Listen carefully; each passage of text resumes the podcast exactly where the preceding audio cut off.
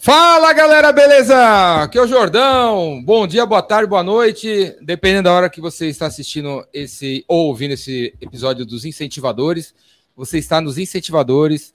Se você está assistindo, você está me vendo dentro da galeria do rock. Aqui atrás é Avenida São João, 439.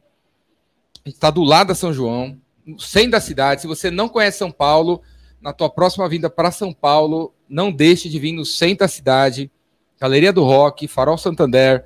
Tem, tem uma parada aqui que ninguém conhece direito, chama é, Praça das Artes. É maravilhoso, Praça das Artes aqui do lado. Tem um monte de coisa legal, Teatro Municipal, Bar dos Arcos, que, que abre de noite. Tem um monte de coisa legal. Não não acredite em todas as histórias sobre o centro de São Paulo tá detonado, não tem nada para fazer. O centro de São Paulo tem um monte de coisa para fazer, tem um monte de lugar legal para você visitar. Certo? Esse aqui é os incentivadores, episódio 47. Se você perdeu os últimos 46, está tudo gravado aí no YouTube, de graça para você, ou no Spotify, ou no Apple, ou, na, ou no Android Podcast, ou no, seu, no aplicativo que você gosta de ouvir podcast aí. Está disponível 46 episódios, onde a gente trouxe aqui incentivadores, pessoas que vão incentivar você, incentivadores e incentivadoras, que vão incentivar você a não desistir, cara. Não desistir da tua família, do teu filho, do seu pai, do seu cachorro, do seu bairro, do seu prédio, do seu condomínio, das suas metas, das suas crenças, das suas, dos seus objetivos, da sua empresa. Vão incentivar você a terminar, porque também não basta ter sua iniciativa, não. Não basta ir na reunião todo motivadão e aí termina a reunião com 13 coisas para fazer, você já desencana. Então também vai incentivar você a terminar tudo que você se comprometeu a fazer e ainda não fez. Os incentivadores Tá no ar. E hoje, Júlio, mostra aí. Nesse episódio 47, a gente traz aqui com muito orgulho a épica, a épica, a famosa. Como é bom ter amigo, O que mais, Júlio? A épica, a famosa, ilustríssima, maravilhosa, maravilhosa, marta.com.br. É, ela é tão incrível que ela tem um site com o nome dela, só com o nome dela, Marta. Marta Gabriel. Se você, se você tem 22 anos, cara, e acordou, nasceu ontem. Você nasceu ontem, aí você acha que marketing marketing é a fórmula do lançamento, velho, não é não. É, tem mais, tem mais, viu? Tem mais, muito mais coisas para você aprender e descobrir. E a Marta tá aqui nessa há muito tempo nessa jornada aí de catequizar, ensinar, conscientizar todo esse país aqui a fazer marketing decente, decente, marketing verdadeiro e gestão e muito mais que vocês vão ver aqui. Marta Gabriel, se você não conhece ela, se você está vendo a gravação, dá uma pausa agora aí e vai na internet e tá, pergunta pro Google, Marta Gabriel, quem é? Vai no chat GPT e pergunta. É, vai no chat GPT, vai no chat GPT e bota lá no máximo de caracteres que ele pode escrever, porque vai vir um monte de coisa. Certo? Filma aí, Júlio, mostra aí, mostra aí a Marta aí, olha a Marta Gabriel aí. E Marta, ó, todo mundo que vem aqui ganha a minha palheta, ó. Ah, que maravilha. Essa aí é a palheta do Jordão. Eu não tenho cartão de visita, tenho palheta de visita. Que coisa mais fofa, adorei, adorei. E é de verdade, viu? Adorei, nossa, que legal. Não é, não é brinde, não é brinde, não. Dá para tocar adorei. guitarra, violão, baixo. Eu, to, eu, tocava piano, eu fiz sete anos de piano, mas Dá. vou guardar com todo carinho, tá? No meu coração. Joia. Obrigada. Show, obrigado. Do meu ladinho. Você tocava piano? Toquei piano sete anos. Jogava tênis, fazia ginástica olímpica. A louca. E aí você trocou tudo isso? Parou? Não, tudo junto. Aí parei. Não, quando eu entrei para fazer engenharia, impossível fazer engenharia, que é um curso extremamente pesado, e ainda você tocar piano que você tem que praticar todo dia, fazer ginástica olímpica, natação, coisas que você precisa, tênis, jogava tênis também, precisa de dedicação. Então, daí os esportes e essas outras coisas passaram a ser paralelos e o principal eu foquei na aí a partir daí na carreira, né? Então uhum. engenharia, depois o restante mudou um pouquinho, mas eu fazia tudo isso daí. É, antes de começar a gente estava falando, uh, estava falando que você é engenheira, aí você falando, começou, você, você, fazia tempo que você não vinha aqui, você nunca tinha vindo aqui, né? Na não, galeria. Então, na galeria não, mas aqui aí, no centro aí, aí você já percebeu que é. tem é, um lugar que tem arte, né? Isso. E aí você falando que a arte tem a diversidade, a engenharia é. nem tanto assim. É, então, na realidade, eu fiz engenharia, mas depois eu fiz marketing, depois eu fiz design, aí eu fiz mestrado, doutorado em artes. Então, eu sou doutora em artes. E aí, nas artes, você tem o mais diverso possível é, público, né? As pessoas têm, mesmo se você pegar 10 artistas, eles têm mentalidade muito diferente. Se você pegar 10 engenheiros civis, que é o que eu fiz. Você desistiu do piano ali atrás. É piano. parou com o piano, mas deu tempo lá na frente de lá na fazer, frente de é... voltar para a arte. Então, mas aí, Jordão, é até legal você, tá, quando você começou a falar com as pessoas né, sobre sonho, de você não desistir, etc. Eu não tinha sonho de ser artista para falar bem a verdade. Todas essas coisas que eu fiz, eu fazia, estudava vários anos e ia para a próxima que eu gostava. Mas ah, quando eu estava fazendo ah, pós-graduação em design, uma pessoa chegou para mim e falou assim: Olha, eu acho que você tem cara de artista, porque eu vi um paper seu e vai ter uma exposição de arte agora, uma mostra de é, poesia digital. Você não quer fazer um trabalho? Eu cheguei em casa e falei, será, hein? Aí eu falei assim, vou fazer. Eu fiz e foi um sucesso. Aí no ano seguinte falei, vou fazer também. Aí que eu resolvi fazer mestrado, né? Então você vê que quando você vai seguindo. Você fez uma poesia digital? Poesia digital, Como eu tenho é? um monte de Como trabalho. Assim, a... Então, essa poesia que eu fiz, que chamava Anamorfose, ou a... eu esqueci o nome completo dela, Ampulhetra. Eu fiz Ampulhetra, fiz a. Reflexões no Vazio. Essa primeira foi Reflexões no Vazio. Era uma peça, hoje seria uma peça interativa multimídia. NFT? Que, de, ah, poderia registrar, é, né? É, é uma. É, é, é Você um pega sistema. Na mão? Não. É, é só digital. minha arte é só digital. Eu tenho prêmio pela Bienal de Florença, eu tenho tive exposição aqui em São Paulo na, na Galeria Olido individual, uhum. já fiz exposição pelos SESCs. Então eu tenho essa vida paralela que o pessoal de marketing, de business não sabe, uhum. mas a, até recentemente com, a, com, os NFTs, no final do ano passado, retrasado agora, né? A Globan me contratou para fazer é, para os clientes deles um trabalho exclusivo de arte que gera 200 é, 200 variações numa arte que, na realidade, eu chamei de meta words, né? Que são as palavras que representam a nossa era. E aí, cada uma delas gera uma estética diferente no algoritmo que a gente criou. Então, e aí registramos isso em NFT e cada cliente recebe no final do ano um NFT que é uma coisa diferente, colecionável, etc. Então, eu tenho essa parte paralela, mas ela acaba sendo algo que eu faço além, o que é mesmo o meu foco de trabalho no dia a dia, são essa, escrever, palestra, curso, é, traçar uhum. estratégia, do aula na PUC de São Paulo, na, aqui, aqui na, na Marquês. E, então, ou seja, é esse ambiente que eu acabo ficando mais, né? Uhum. Sou, só do, sou sócia Quem? do Calido Kiss, lá da, no marketing digital. Uhum. Quem que é a Marta Gabriel? A mãe do Pedro da Mariana, antes de tudo. Uma vez eu falei isso, o pessoal falou, nossa, mas nessa era empoderada da mulher, você fala que a coisa mais sensacional ser mãe? N não para todas, mas para mim é, tá? Então, Quem desculpa, te fala isso? Hashtag, Algum... é que uma mulheres? vez eu fiz, mulheres, uma vez eu estava num evento, e me convidaram para fazer parte de um painel do outro. Ah, Marta, dá uma palhinha aqui. Eu fui. E era um painel sobre mulheres. E a primeira pergunta que vieram para mim é essa que você falou, né? Então, quem é você? O que, que você acha de mais importante que você fez na vida? Aí eu falei, meus filhos. Aí o povo falou, como assim, né? Mulher empoderada, não sei o quê. Eu falei assim, mas você não perguntou o que, que eu acho que todas as mulheres têm que fazer. Você perguntou o que é da minha vida. E da minha vida, eu tenho certeza que a melhor coisa que eu fiz foi os meus filhos. Mas, então, acho que é, isso me define muito, né? Tenho uma paixão gigante é, por família, pela Você minha conseguiu ser mãe? Mãe e avó. Já presente. Avó, presente. Porque, então, mas, mas, explica aí, quando você era a, a, mãe presente, você estava fazendo o quê? Não, então, eu vou contar porque isso é bem legal, porque as pessoas veem meu currículo e acham que eu passei a vida inteira só fazendo isso, né? E que deixei de lado. Eu me formei, eu fui fazer a minha primeira pós-graduação quando eu já tinha oito anos. É porque anos. eu pensei mesmo. É, então. Todo mundo ah, acha Quando louca. o Nilson... É, é, apareceu o Nilson na jogada, né? Tem, pra, tem pra um te Nilson. chamar, tem um Nilson. Aí eu pensei, deve ser é um estagiário, né? Nunca que eu pensei que fosse seu marido. 35 anos de casado. Nunca que eu pensei. E, e pelo que eu vejo de fora, não dá para saber. Ser solteira, né? não é, tem filho. tenho, tenho neto, arte, inclusive. nunca imaginei também. Então, arte, viaja o mundo, assim, adoro conhecer outros países. Então, é isso que eu falo para as pessoas, né? Você tem que se conhecer e tudo tem um momento, é, é um momento certo, eu acho, na vida da gente. Para mim, mais importante, família. Então, eu me formei, trabalhava, a gente tinha uma empresa com engenharia, papapá. Só quando eu tinha oito anos. Você tinha a sua engenharia, a, a sua minha empresa? empresa, tenho até hoje, né? Não de engenharia mais, mas Você começou fazia... quando? Começamos é, em 80 e... Quantos anos você tinha? Eu tinha 20 anos. Então, o pessoal fala de empreender, eu comprei um computador antes de me formar, com 20 anos, um Apple Unitron. Uh, ano era 83. Me formei com 22 em 84. E aí a gente montou uma empresa de engenharia que usava o Por Apple quê? Unitron. Por quê? Por que, que você não mandou o currículo para Eletropaulo? Pra... Ah, então, a gente foi convidado, tanto eu quanto ele, que ele é um engenheiro incrível, meu marido.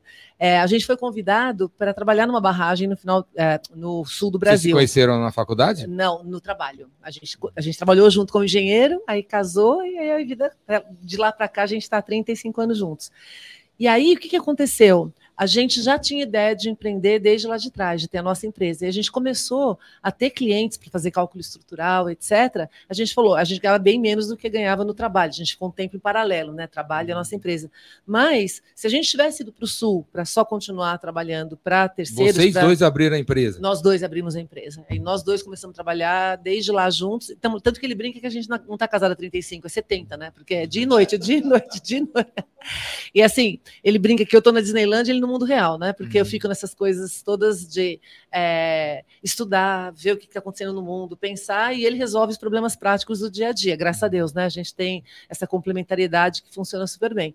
Mas voltando para as crianças, eu só fui fazer pós-graduação duas vezes por semana à noite só, porque eu queria ficar com os meus filhos, quando eles já tinham sete anos, sete, oito anos de idade. Aí, conforme eles foram é, tendo mais atividades e eles ficando independentes, eu fui colocando um pouquinho mais de coisa, entendeu? Aí Mas você você estava empreendendo quando eles Sim. Quando você engravidou. Sim, eu empreendo desde antes disso, antes de casar. Já era Você já era empreendedora. Já era empreendedora. E mesmo assim, vamos embora. Mesmo assim, vamos embora. Filho, filho, Lógico, filho dá sorte, não, não dá trabalho. Quer dizer, dá trabalho também, muito, mas dá sorte. Tanto que, para você ter ideia, meu filho nasceu em 1988. Na época, eu trabalhava com em casa já, com computador em casa. O pessoal fala que trabalho remoto, gente. Hashtag fica a dica, tá? 1988 já tinha com impressora matricial em casa. Meu filho cresceu. É, né, de bebê para frente, com Trectetec, Trectetec. Acho que o pessoal não sabe o que é uma impressora matricial. E... Google aí, galera. Google aí para ver. aí o que é uma impressora matricial. E eu fazia para engenharia uns, uns, sistemas que geravam PET, CPM, que é, uma, é, é um modo de ver fluxos, né? Então eu imprimia aquele um monte de folha uma atrás da outra e fazia anotação. Uma vez estava trocando meu filho na cama, ele fez xixi, menino faz xixi igual assim, pum, molhou todo o meu trabalho. Aí vou lá, troca, etc. Mas, assim, eu fui acompanhando muito a evolução deles, e aí a gente tinha, às vezes a gente virava à noite, por exemplo, numa sexta-feira trabalhando, no sábado, 5 horas da manhã, a gente estava de pé junto com eles, ia no parque, com noite virada. Então a gente tinha muito isso de fazer programa para eles, coisas para eles. Aí eles foram se independendo, que começa a querer sair sozinho, viajar sozinho, fazer coisa sozinho, aí você vai ocupando tempo, né? E aí isso é muito legal, porque. E de onde você acha que veio a tua energia para ser mãe, tudo. Ah, imprimir então, na Rima. Qual é a impressora? Rima? Então, ah, não, a gente teve Rima, Graphics, Epson, teve todas as marcas que você imaginar. Depois as lasers que vieram também, a gente também teve. De onde, de onde veio a energia? energia então, tá Jordão, o filho ainda empreendendo? Eu acho que eu nasci assim, entendeu? Eu acho que eu venho, porque até é engraçado, porque ah, eu, quando eu dou palestra, um dos feedbacks que eu tenho mais forte é: nossa, que energia que você tem no palco, né? E essa energia é, ela vem de dentro de mim. Eu sou uma pessoa muito, muito, muito é, empolgada. Quando eu vejo uma coisa legal para fazer, e eu sou assim até hoje, eu viajo, os meus amigos que às vezes estão viajando com a gente, eles falam assim: nossa, é legal ver como você fica empolgado. Eu, por exemplo, eu descubro que tem uma coisa diferente no lugar que eu estou para fazer, eu já fico, oba, a gente tem que dar um jeito de estar lá. Então, acho que isso é um é, pouco eu, minha configuração. Ah, viu, galera? Antes da, da gente começar aqui, a, o, a gente gravou com a Yalabá, né? Episódio 46. E aí a Alabá, às vezes ela tinha que ir embora, mas ela ficou esperando para conhecer a Marta, né? E aí a Marta chegou, elas se conheceram e tal, e aí já aparecia duas amigas, né? Isso. A Marta, não, vamos marcar mesmo, vamos marcar qual é o teu nome. Isso mesmo. Já quer conversar mesmo, vamos marcar, vamos marcar. É. Uh, tipo assim, a Marta toda empolgada é, com a pessoa que ela acabou de conhecer é. há 19 sente, segundos atrás. E você vê que é de verdade, né? Eu acho que as pessoas sentem quando isso está na sua configuração, que é de verdade. Então, é isso veio comigo. E é até diferente. Talvez hoje eu vejo o pessoal diagnosticando é, síndrome de deficiência da atenção, né? Talvez eu tenha essa energia disso daí, eu não sabia. Eu estou diagnosticada, eu, eu, estou com isso sem estar diagnosticado, alguma coisa assim, porque quando cai um pouquinho as coisas que eu tenho para fazer, aí eu começo a ficar procurando o que fazer, entendeu? Eu não consigo ficar parada. Então, acho que é configuração de fábrica. E aí, então aí você estava empreendendo, nasceu os filhos. Nasceu os filhos, a gente continua empreendendo. Aí, quando... Você tem algum recado para dar para alguma mulher que está assistindo aí e fala assim: não, não, não, melhor não, melhor não. Tenho, ah, eu tenho. Espera, eu tenho. Espera, eu virar diretora. E... Eu tenho, não. Eu tenho para todas as mulheres, inclusive para minha filha, ela conversou comigo, eu estou com dois netinhos agora, minha filha é uma executiva incrível, é engenheira também, que é assim, ó, que foi o que eu pensei lá atrás. Porque quando você tem um filho pequenininho, bebê, acho que toda mãe, todo pai quer ficar dia e noite com o filho, né? Você, você começa a considerar de parar aquilo que você estava fazendo para ter mais tempo e ficar na vida deles. Mas uma coisa que eu pensei é: agora ele precisa 100% de mim. Quando ele não precisa mais, se eu não tiver algo legal para fazer, eu que vou precisar 100% dele e vou atormentar a vida dele.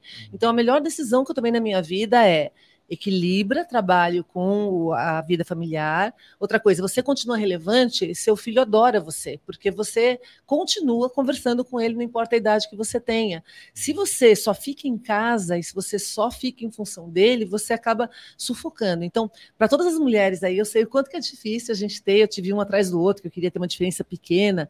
Então, os primeiros anos são bastante difíceis, mas depois é assim, compensa muito você ter a sua vida, a sua carreira, você, inclusive, ajuda eles nas decisões porque você está no mercado. Então, não desista, não desista, continua, porque tem espaço e você consegue. É... E, e, e, eu imagino que para fazer bem feito as outras coisas, você conseguia desligar, né?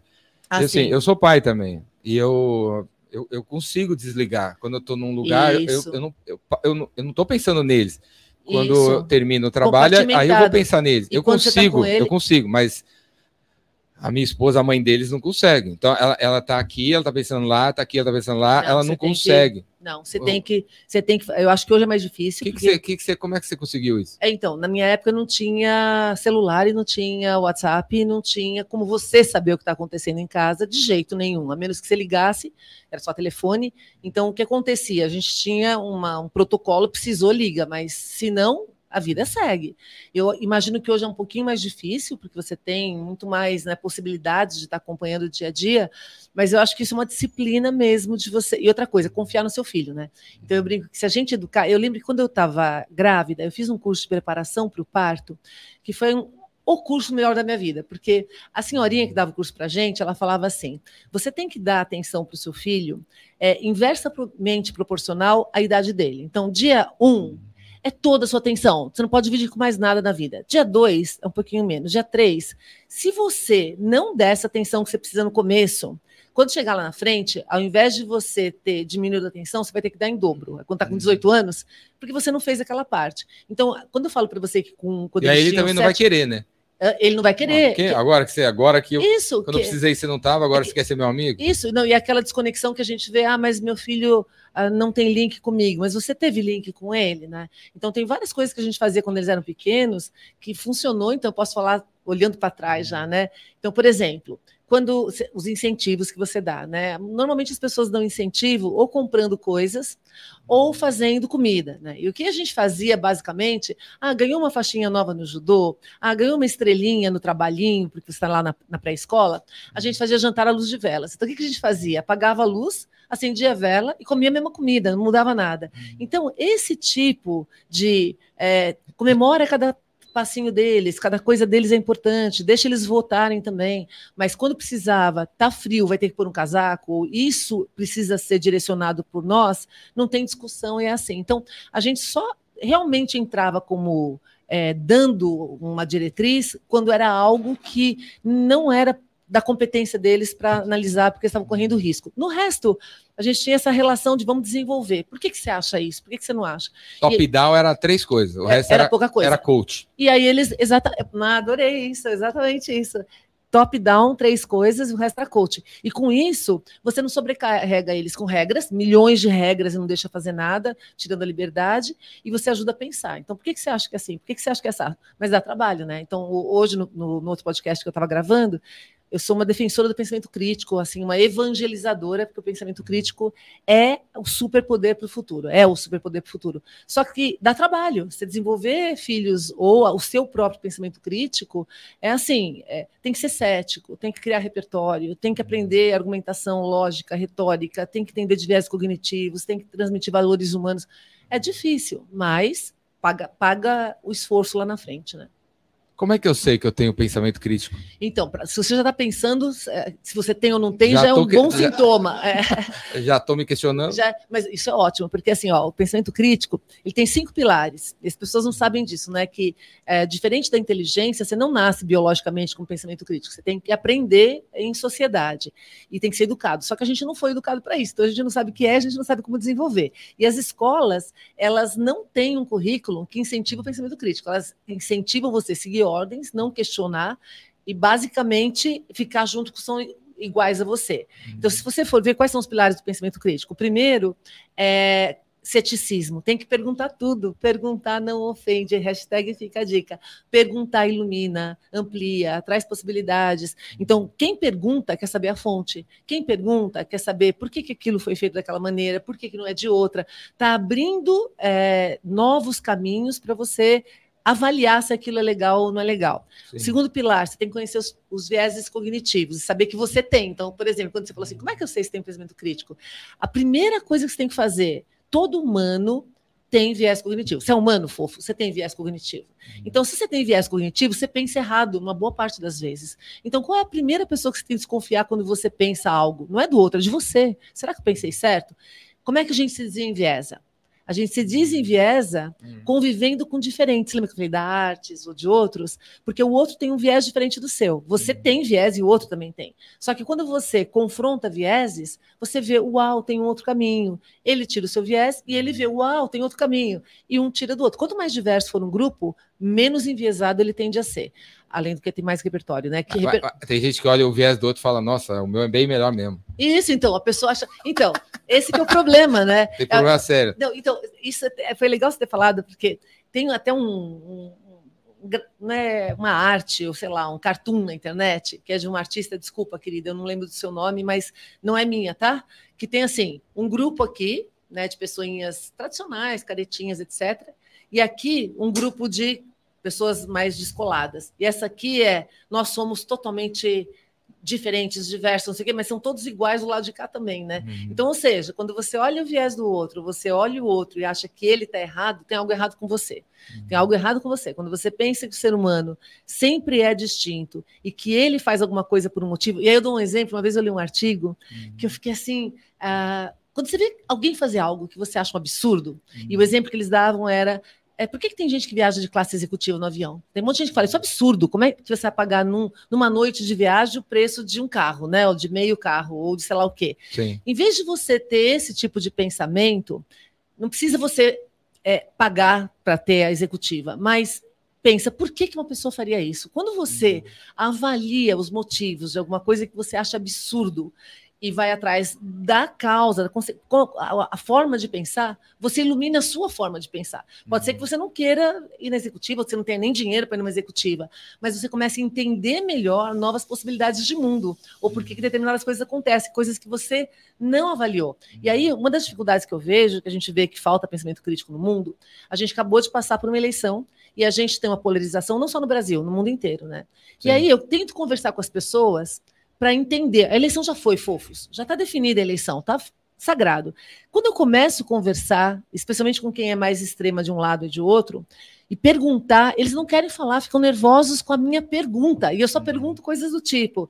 Então, é, a pessoa fala, ah, eu acredito que essa pessoa fez isso isso de bom. Aí eu falo, onde tem dados disso? Aonde que você é, pode me comprovar que isso foi feito? Ou não, né? Ah, esse aqui deixou de fazer tal coisa na área tal. Aí eu falo, onde tem dados disso? Eu quero simplesmente é, ampliar o meu repertório de dados para eu poder analisar e. Não, fica nervoso, fica nervoso e não conversa mais com você. Então, nesse sentido. Tem muito mancheteiro no Brasil, né? Isso, muito. O cara, o Brasil está em crise. Aí eu pergunto, aonde? Isso, exato. No Brasil, né? Mas, aonde? Porque a galera, acabei de. Aquele barco ali tá saindo com os funcionários da Netflix bater a meta, viu?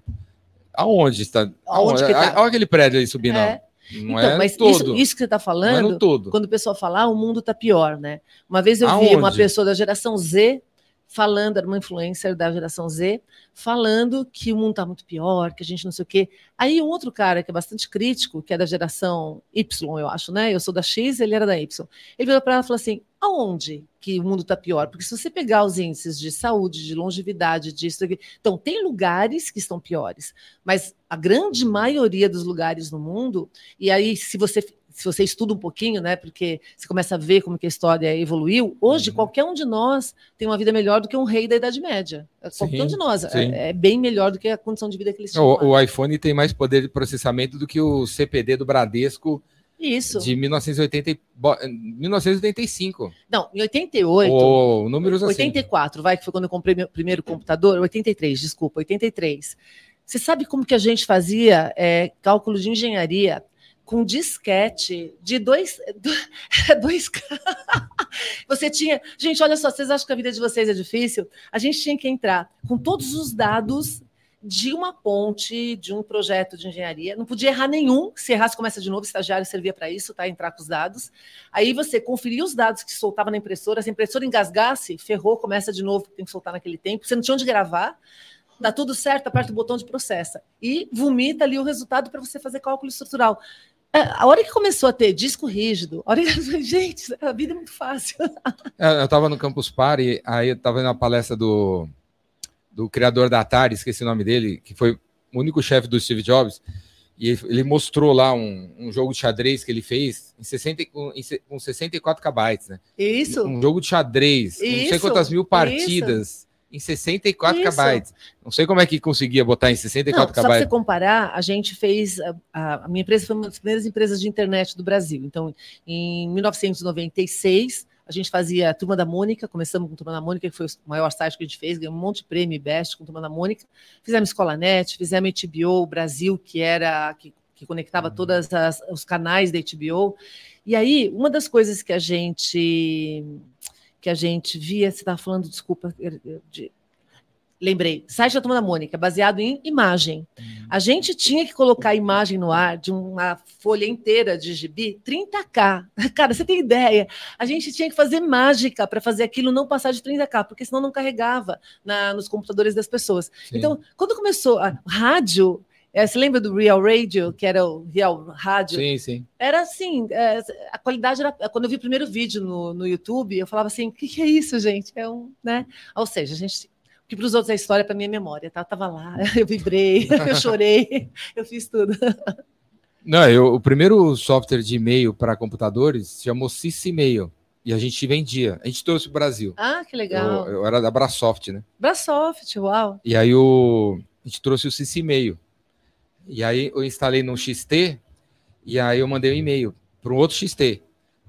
É, falava que era assim, né? Vai receber lá a mensagem. Aí eu mandei e saí correndo para ver fazer se chegou. chegou lá. Aí cheguei, pô, tava lá. Falei, nossa, nossa. Aí eu mandei de volta, nossa. E aí. É impressionante. Eu vi né? o e-mail nascer. Eu também. E... Eu tinha uma amiga que morava na Itália. E eu lembro que eu. O que fez, para pelo menos para mim, é, ser uma pessoa que dá valor a tudo. Isso, eu também. É tudo, que as pessoas não têm noção do tudo é quanto é difícil. Que é, isso, tudo foi complicado, é tudo foi tudo tudo foi trabalhoso, tudo é trabalhoso, né? E agora então, é tudo fácil. Inclusive o Waze. Se a gente pega o Waze, Nossa. você põe lá. Avenida, quero ir para Centro Empresarial, Centro Empresarial, sei lá o quê.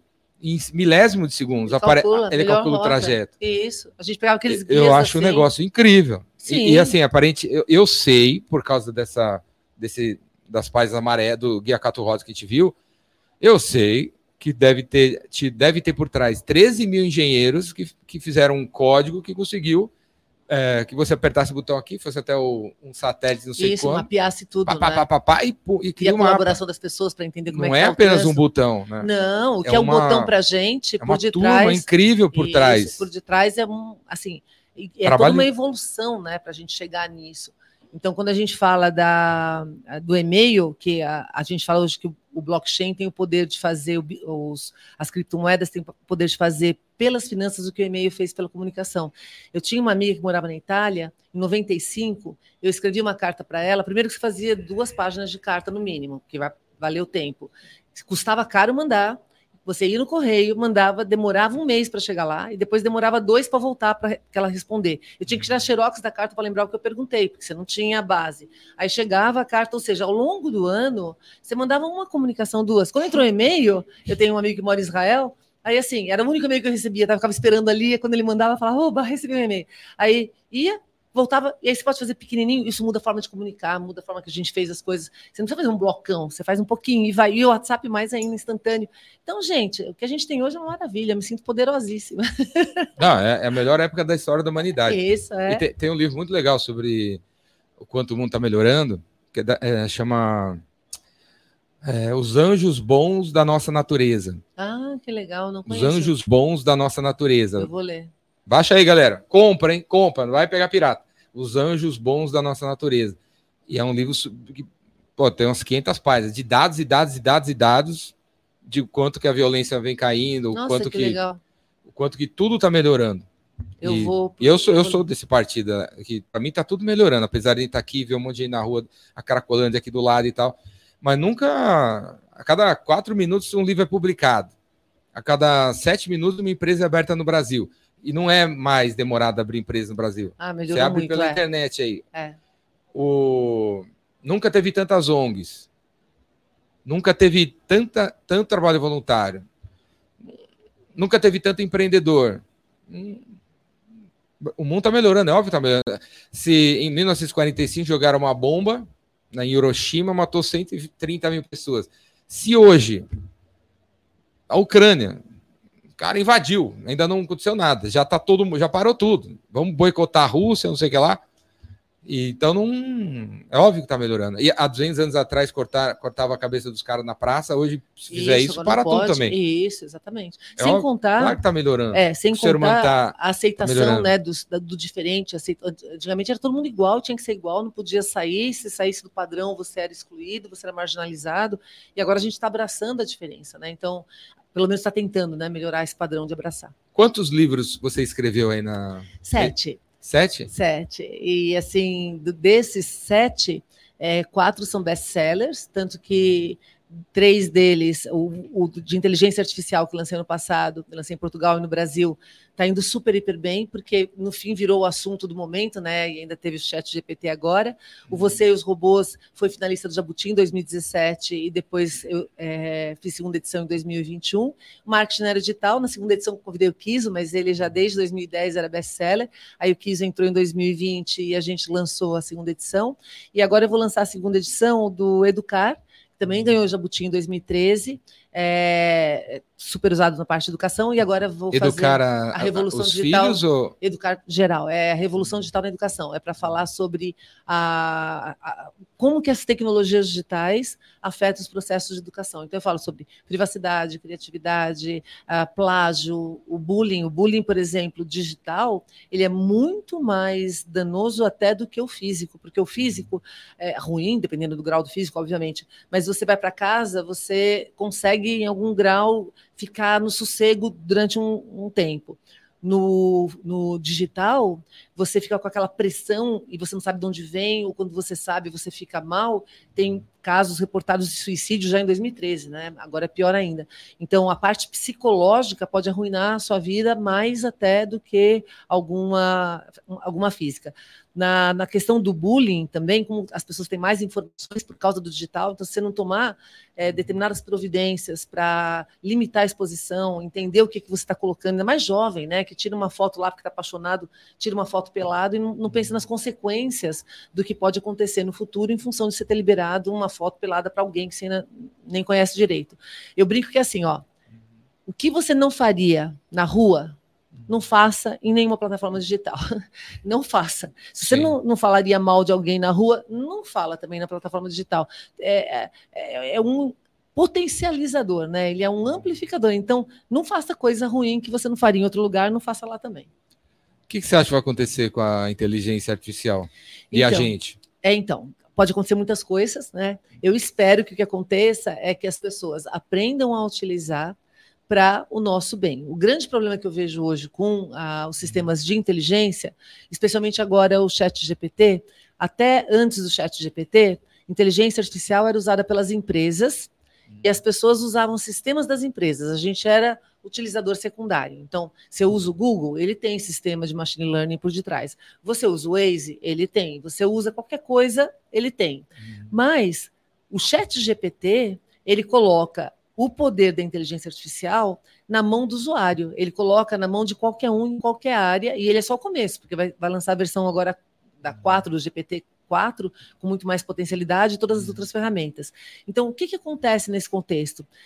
Você está dando muito poder para as pessoas, na mão das pessoas, mas se não souber usar direito, você, quando tem uma ferramenta poderosa, você pode causar mais dano do que utilidade. Você pode não só causar mais dano para você mesmo, se você não sabe usar, como para os outros. Vou dar um exemplo. Você pega uma criança brincando com faca. O que, que você acha que vai acontecer se ela não sabe utilizar? Uhum. Você pega uma pessoa Cortar. bêbada, uhum dirigindo um carro, o que, que vai acontecer? Além de ela se machucar, ela pode matar um monte de gente. No caso da inteligência artificial, as grandes discussões que a gente está vindo, especialmente agora por causa do chat GPT e as outras ferramentas de inteligência artificial generativa, é que as pessoas estão utilizando isso como fim. Pergunta um treco para ela lá e começa a usar aquilo como verdade absoluta. E é isso que não é Quem é fazer. preguiçoso vai ficar mais ainda. Vai ficar mais ainda. E, não, isso, e fora isso, você não pode simplesmente acreditar naquilo, utilizar aquilo, sem saber, por exemplo, o Chat GPT é uma ferramenta muito mais criativa para comparar padrões, etc., do que informativa. Ele não tem dados atualizados, é só até 2021. Ele não te traz links informativos. O Google, por, por outro lado, ele traz informação, link de onde que veio aquilo, dando referência. O Chat GPT utiliza um monte de conhecimento que foi baseado em conteúdos dos outros. E muitas vezes ele pega o conteúdo quase que integral de outras pessoas. Isso é plágio. Então, as discussões, tanto que na entrada do chat GPT você vê, né? Ó, seguinte, não é para confiar em tudo, não é isso, não é aquilo. Só que você se encanta com aquilo, porque realmente é impressionante algum tipo, os tipos de, alguns tipos de resposta que ele dá, Sim. e você começa a usar sem pensar, que a gente falou do pensamento crítico, né? Então, o que, que eu acho? Que a gente está quem sabe usar, você fala sério. Você faz uma pergunta, você recebe trocentas respostas interessantes, você vai refinando a resposta, você faz o melhor paper da sua vida, com só ele te ajudando a corrigir aquilo que você inicialmente Mas você está plagiando alguém, né? É, a, a, menos que você faça o seguinte, ó, eu posso fazer um paper, ou ele me dá alguma sugestão, aí você pede para ele refinar aquilo que eu estou é, mudando ou aquilo que eu fiz. Então, se você tiver uma colaboração com as suas ideias, e, e eles, por exemplo, primeira coisa que eu fiz quando o chat GPT aconteceu, eu comecei a perguntar coisas da minha área, porque quando é da uhum. sua área, você entende melhor e sabe se ele não está fazendo alguma coisa, porque a área que não é sua, você acredita em qualquer coisa, né? Sim. E aí eu vi que ele falava, lógico, muitas coisas são o que eu já sei da área, comum, etc., mas às vezes tinha uma coisa que falava, nossa, eu não tinha pensado nisso. E isso te dá um insight para incluir naquilo que você discute uma reflexão sobre aquele treco, mas não necessariamente usar o que ele escreveu ali. E falar do seu jeito. Falar do meu jeito. É um insight para você Isso. falar então, do seu jeito. É para ser ponto de partida e não ponto final. É que nem o Google. Se você, eu falava isso para alunos, né? É, se você faz uma busca no Google e só pegar aquele resultado que está ali, todo mundo fez a mesma busca, e você está fazendo exatamente o pensamento de máquina, você não está tendo diferencial nenhum. Agora, se você perguntar para o Google e usar como ponto de partida aquilo que ele te traz, para você aprofundar a busca, uau! Inclusive, se você aprofundar cruzando de texto para imagem, para vídeo, você começa a entrar. Uh, as, as plataformas do Google em italiano, francês, espanhol, inglês, você começa a ampliar o repertório e ampliar os insights para você pensar. Agora, se você pegar a primeira coisa que aparece lá, já copiar colar, você simplesmente está perdendo a oportunidade de crescer com a ferramenta. Né? Então, o que eu acho que a, é que a Wikipedia já é incrível. A, a Wikipedia é já incrível. tem isso. Ela é incrível. Vai na Wikipedia, Segunda Guerra Mundial, pá. Isso. Já que vai o Google aparecer... busca na Wikipedia, inclusive, né? Sim. Mas a Wikipedia, diferente por exemplo, se você procurar Segunda Guerra Mundial na Wikipedia, provavelmente você vai ter o melhor artigo sobre isso, já escrito por alguém, porque é colaborativo, com um grupo de pessoas que fazem o controle disso. Organizado. O inglês, é, o inglês. O, o, em português tem muita falha, porque eles tentam traduzir. Agora, se você perguntar alguma coisa sobre a guerra da Ucrânia, não pode ser Wikipedia, tem que ser Wikipedia até ela se formar com a base necessária para ter algum tipo de perspectiva, já passou. Então a gente tem que ter o quê? Os links das fontes confiáveis. E o Google tem um trabalho muito bom nisso, o Google, o Bing nos Estados Unidos está tentando fazer a mesma coisa, que uhum. é calcular a relevância e autoridade de quem está falando aquilo, porque senão você também fica é, milhões e milhões de pessoas falando, como é que você sabe qual é a informação que realmente faz diferença ou não? Então, dependendo de como você está é, buscando informação, vai ter espaço. Para o chat GPT, ele é criativo. Ele, uhum. diferente da Wikipedia, que traz o, as, os principais fatos verificados sobre um assunto, ele vai tentar te dar combinações de ideias para que você melhore a, o seu potencial de criar coisas. E o Google, ele te traz tempo real, inclusive links de busca como a Wikipedia. Então, o uhum. buscador, ele te traz link, quem falou aquilo, qual a referência, qual é o número. Pergunta para o chat GPT números. Uhum. Ele não tem, é, os dados são desatualizados porque a função dele é treinamento de inteligência para chegar a Na probabilidades resposta. de resposta. É. Júlio, quer falar? É, a Marta, assim, né, fala de quê? Marketing, inovação, biohacker. Eu, sei, eu, sei, até, eu já vi você numa, numa palestra, você se tentaria a fazer implantes né, de tecnologia. Né? O, que, o que você prefere falar hoje em dia? Então, é futurismo, né? Eu vi você falando com o Léo, com o Léo Cuba isso. que o futurista não é o cara que tem uma bola de cristal, ele prevê o futuro baseado em coisas do passado. Isso, Mas o passado muda tão rápido que a gente não é. sabe mais como que vai ser o futuro. Como que é isso hoje na sua cabeça? Assim? É, então, na realidade, tem uma espinha dorsal, eu acho, na, nas coisas que eu falo, que uma é a tecnologia, né? se você for olhar quase tudo que está relacionado com as áreas que eu atuo, estão ligados com tecnologia, menos storytelling, mas todo o resto está ligado com tecnologia, ou então está ligado com algum é, desafio humano, mas a maior parte deles está ligado com negócios, né, que é a área que eu atuo. Então, o futurismo está ligado a você entender cenários, por causa da velocidade acelerada de mudança, e você tem metodologias para traçar esses cenários. É, quando a gente fala de inovação, se, veja como está tudo conectado, né? Se os cenários mudam muito rapidamente, o mundo muda muito rapidamente, se você pegar soluções velhas, você não consegue resolver os problemas novos. Você precisa inovar para uhum. dar a solução para o mundo. Aí na área de educação, habilidades do futuro. É, se você está com um mundo novo, você tem que ter habilidades distintas para poder atuar nesse mundo. Então, qualquer das áreas, mercado, não adianta você ter um negócio que não consegue impactar as pessoas. Marketing é você entender o que as pessoas precisam para fazer troca. Então, todas elas estão conectadas. Então, o que vocês quiserem falar nessa área, eu tenho um mundo paralelo de artes que eu amo, né? Que aí também está ligado com tecnologia, mas aí na, na arte a gente não tem nenhum objetivo, só de expressar, deixar o mundo mais soltar, bonito, deixar o mundo é mais bonito e mais inspirador. mas eu não acho que nem é isso, sabia? Eu acho que o artista, eu acho que a arte inspira, mas o artista, o que ele precisa fazer é, ele tem uma ânsia muito grande de colocar para fora aquilo que ele está sentindo. Ele precisa colocar isso em, algum, em alguma coisa. E nesse sentido, ele acaba inspirando os outros, né? Então, eu acho que é nesse. Mas eu falo do que vocês quiserem dentro dele. E se eu não souber, eu falo, não sei, não tem problema nenhum. Ou não pensei sobre isso, que tem um monte de coisa que eu não pensei, né? Tem um monte de coisa que eu sou ruim para caramba. Quanto tempo leva para você escrever um livro? Então, eu não escrevo do fio ao pavio, né? Eu não consigo sentar, por, por, causa de trabalho, eu não consigo sentar e ficar ali um, dois meses na, na sequência. Uh, normalmente, um livro vem primeiro de reflexões. É engraçado porque às vezes são entrevistas que as pessoas fazem comigo e eu começo a estudar uma área mais especificamente, eh, ou entrevistas, às vezes, ou demanda de palestra, às vezes uhum. notícias que eu leio, algum tipo de relatório de tendências, e eu começo a aprofundar, aprofundar, aprofundar naquilo, até que eu percebo que as pessoas estão querendo algum conteúdo uhum. específico para aquilo. Aí, nesse momento, o que eu faço é, mas veja, começa lá atrás, né? Então, às vezes é anos você uhum. fazendo toda essa essa compilação. Aí, a partir da hora que aquilo fica legal para ser um livro, há mais ou menos um ano, quando, quando a editora me pressiona menos, aí tem que ser três meses. Mas quando eu tenho mais tempo, uhum. eu vou encaixando dentro da, da minha rotina lá de dia a dia para tentar entregar nesse período, né? Mas eu, eu não sou. Posso falar uma coisa? Outro dia eu li uma frase que diz assim: que se você quiser saber qual é o seu verdadeiro talento, uhum. é aquelas coisas que você faz fácil, né? Então, eu faço fácil falar. Já deu para perceber, né? Falar não tem problema. Põe lá, eu entro no palco, baixo o santo, estou sempre bem. Escrever, eu até acho que eu faço bem, porque eu tenho um feedback muito bom, vende muito livro, etc.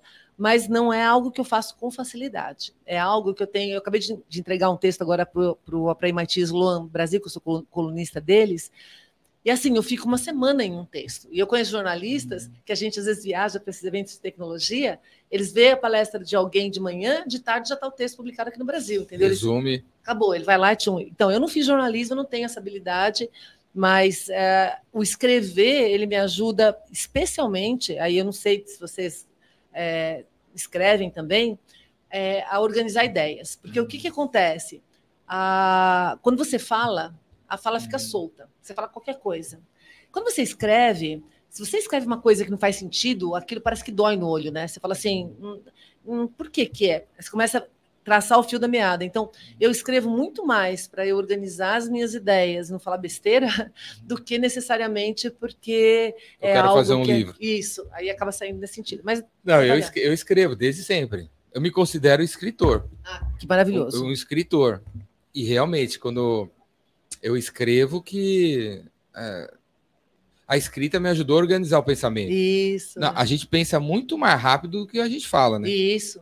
Por isso que a gente come palavra e fala tudo Isso, torto, atropela, tropeça, volta, Isso não mesmo. segue uma metodologia, né? É, Certo? Sei lá, é automático, né? vai saindo. Vai isso. saindo. Mas quando você Escreve. se força a escrever e organizar, se organiza a mente Isso. e vira, fica mais calmo, entende melhor o assunto Isso, entende melhor o assunto. e consegue explicar. Tipo assim, é, tava falando com o Júlio sobre como fazer feijão. Legal. Aí, aí, aí, aí, aí eu, eu nunca tinha feito feijão. Aí chegou o cara que faz feijão. Aí falou: para fazer feijão, cara, você pega o feijão, deixa 10 horas aqui na água, depois você bota na panela de pressão, depois você faz isso e isso tá pronto. Aí eu falei: Ó, peraí. que feijão que eu tenho que pegar? É preto, laranja? É, é quanto? É, desse- é um saco assim? Aí você joga na panela de pressão. Qual panela de pressão? É, quanto de água que eu tenho que pôr? Ele falou, tem que pôr água. Água, peraí, água quanta água? Água da, Cobre tudo. é água da torneira, é água filtrada. é. Então, assim, quando você. A pessoa que sabe fazer, ela, ela pula os capítulos, né? Pula as partes, É né? porque para ela é óbvio. Pega, é pra, Pra- óbvio, pega o feijão, põe na panela de pressão, pimenta, pum, papum. E não, peraí, qual pimenta? Qual... Aí falou, joga alho. Quantos alhos? Três, é quatro, assim? Tem que moer. O que, que é moer? Eu posso é cortar? Como é? Esmagar. que Esmagar, que é? aí joga óleo. Que óleo? Pode ser, da, pode ser xing-ling. então, quando você quando você for, aquela história, né? A melhor maneira de, de aprender é ensinar, né? É, isso Quando mesmo. você tem que ensinar, né? Então, mas me explica melhor. Aí vai clareando na, sua- na, na cabeça da pessoa, né? É, E ela vai acabar fazendo melhor, né? Isso, porque E quando, consegue ensinar. porque quando os outros perguntam também, já não aconteceu com você de alguém perguntar alguma coisa que você não tinha pensado sobre isso no processo. E aí, quando você para para pensar, porque alguém perguntou, você abre uma luz. Então, é por isso que eu falo que em grupo a gente fica muito mais inteligente, né? Porque o outro, mesmo que ele não fale nada, que ele pergunte a coisa correta, ele te dá aquilo que faltava para você engatar. É, você deve ter ter assistido House, né? E era engraçado que quando House estava lá parado num, num problema, às vezes ele estava conversando com a pessoa Y, que não tinha nada a ver com aquilo, e dava o insight que ele precisava para resolver o problema do paciente dele. Então, é isso que a gente está falando aqui, O né? Kiso falou que a, você, é- é, você é, é, Star Wars está pro Júlio, para mim, que nem Matrix está para você, né? Matrix. Não é isso? É, é isso mesmo. A gente adora Matrix. Matrix. Matrix. Matrix agora Mas o quarto é, é horrível. é horrível, não. Eu não consegui terminar. Não, não, eu não é terminei porque assim, eu, Eu eu vou até o consegui. fim para dizer que é ruim, né? Para dizer, às vezes tinha uma coisa brilhante no fim, não sei. Mas a única coisa que eu achei legal no 4, a única, a única, é que eles foram além de as máquinas é, terem corpo, porque antes era assim, os humanos vão para o nível das máquinas, você fica mais no nível de pensamento, e aqui as máquinas eram as máquinas ruins, né? E nessa última, as máquinas tinham um corpo junto com os humanos e faziam parte do grupo dos humanos, uma mistura ali. Foi a única coisa legal que eu achei. O restante fala assim, gente, tem algumas. Você assistiu Avatar, Avatar 2? Também estava criticando outro dia. Ah, adorei. Ah, você gostou? Eu falei assim, gente, é o mesmo filme. Sim, é, só- a mesma, é a mesma coisa. Então, não mudou nada. E, Devia o, fazer. e um eu não gostei. Não, ai, eu adorei o um. Um eu achei meio. Não, e eu ainda assisti de novo um, agora recentemente, para ver o dois. E eu falei, gente, que filme incrível, mesmo depois de 15 anos, continua incrível. Vamos ver como seres humanos são diferentes, né? Mas a- o meu novo, assim, você falar, Marta, qual é o modelo, né? Matrix é um que eu acho sensacional e ach- achei uma boa parte continuo achando. Até hoje, né? Até hoje, até eu revi os três antes de ver o quarto, faço isso, né? Eu revejo antes de ver. E os- a trilogia, os três primeiros, Os três assim, são. Eu é, adoro fecha- os três. maravilhoso. Mas o, eu- o que eu acho sensacional hoje para as questões de hoje é Altered Carbon. Você assistiu Altered qual? Carbon? Altered Carbon, carbono alterado. Não assisti ainda, não. Ah, então para É hoje. É incrível, né? É incrível. É, tá na lista. É incrível. É incrível. Então, eu tenho uma lista de é, se- 75 filmes para você entender o mundo digital. Filmes, séries, documentários, etc. E, na minha opinião, de todos eles, tem muitos incríveis. Por Tá no exemplo, blog? Tá? Marta.com.br, Marta com TH, fofos. É marta.com.br barra filmes. E aí lá, lá tá escrito 50, mas tem mais 75, eu tô colocando mais lá. Mas tem alguns, como o Severance, que é o. Como é que é em, em português o nome desse negócio aí? É série. Ruptura. É, série na Amazon. Ruptura. Que é, bom, eu não vou falar porque não quero dar spoiler para as pessoas, mas é a o questionamento que essas séries trazem, a upload, que também você faz upload, download, É. mas Altered Carbon, para mim, é a mais cabeça, é a mais provável, é a mais que faz a gente pensar como que pode ser incrível e ao mesmo tempo assustador esse caminho que a gente está trilhando. É só questões humanas no futuro inteligente, num outro cenário. E a gente vê que quem faz mal para o humano é o próprio humano, não são as máquinas, tá? E quem faz bem para os humanos também são os próprios humanos, né? As máquinas são instrumentos. Não, Black Mirror, Black Mirror é distópico, né? Então, o que eu gostei acontece? muito. Eu também, mas é porque você se identifica. Black Mirror é distópico, Exterminador do Fu- Futuro é distópico, é o Homem Bicentenário é utópico. Ah, você pega Walking Dead, é distópico. E agora você está assistindo The Last of Us. Tô, tô Eu- assistindo. É, eu tô achando sensacional. Gente, tô morrendo de medo de fungo agora, né? Eu falo assim, gente, a gente tá. não é? Eu falei assim: primeiro a gente começa as coisas possíveis de acabar o mundo. Era a tecnologia, tipo bomba nuclear, inteligência artificial, sei lá o quê. Invasão, invasão alienígena. Invasão alienígena, que eu acho que é menos provável, porque eu acho que eles são bonzinhos, estão ali só olhando a gente para ver se resolve a nossa vida aqui.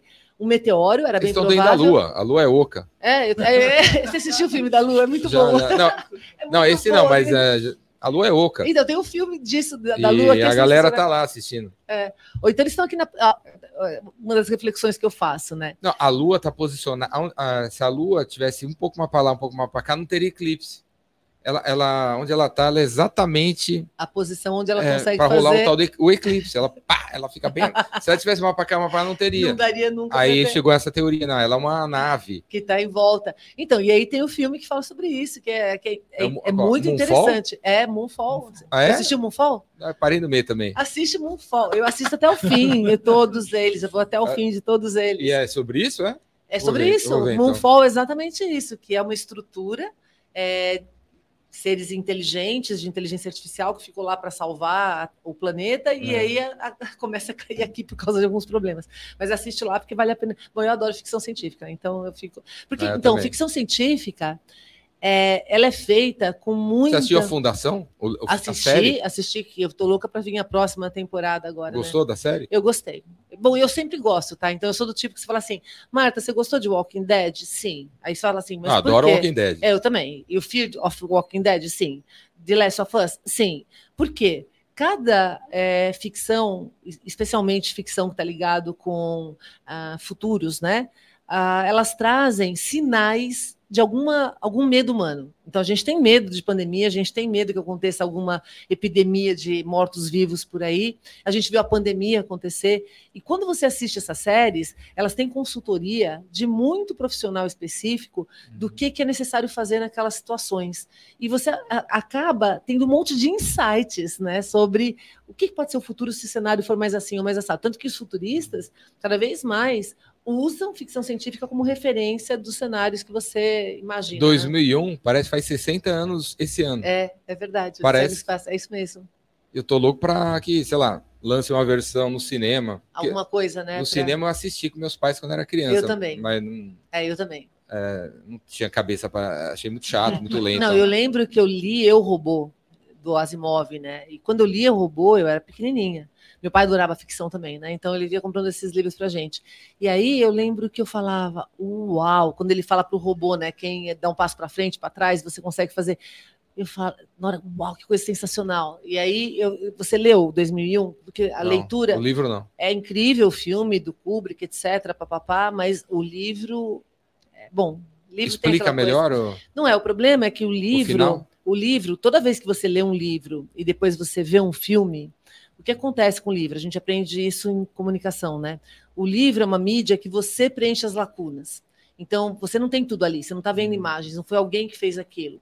E, e, como você preenche as lacunas, você é muito mais co-criador daquela história, você tem uma imaginação do que aquilo é. Quando você vai no cinema e vê o filme, que aliás é reduzido, tira partes que você gostou mais, que você preencheu, uhum. você sempre se decepciona com, com o resultado o final. Agora, quem não viu, quem não leu o livro, normalmente é, o filme é suficiente e tá ok. Mas é melhor ler o livro antes que o filme.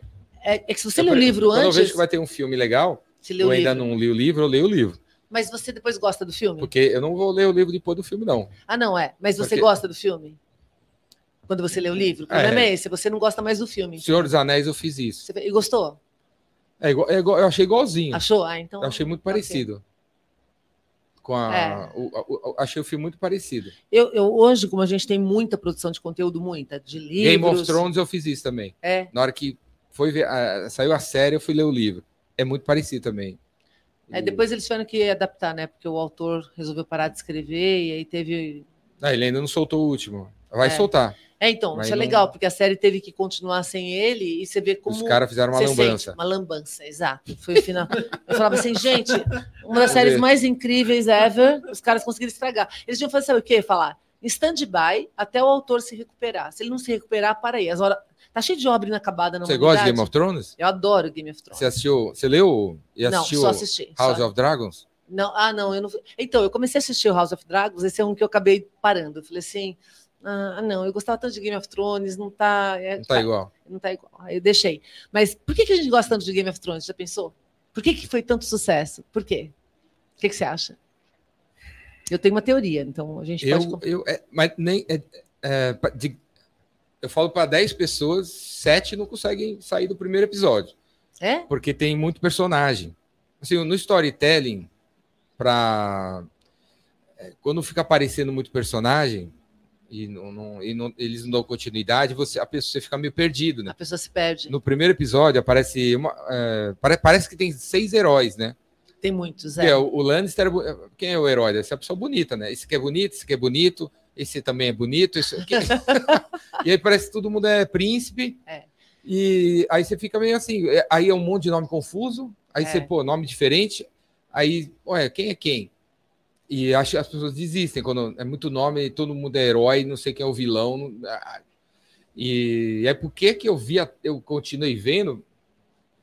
Bom, eu gosto de história, né? Adoro história, adoro a medieval, história, guerra, espada e magia. Aí começou a aparecer a parada é, sobrenatural e tal.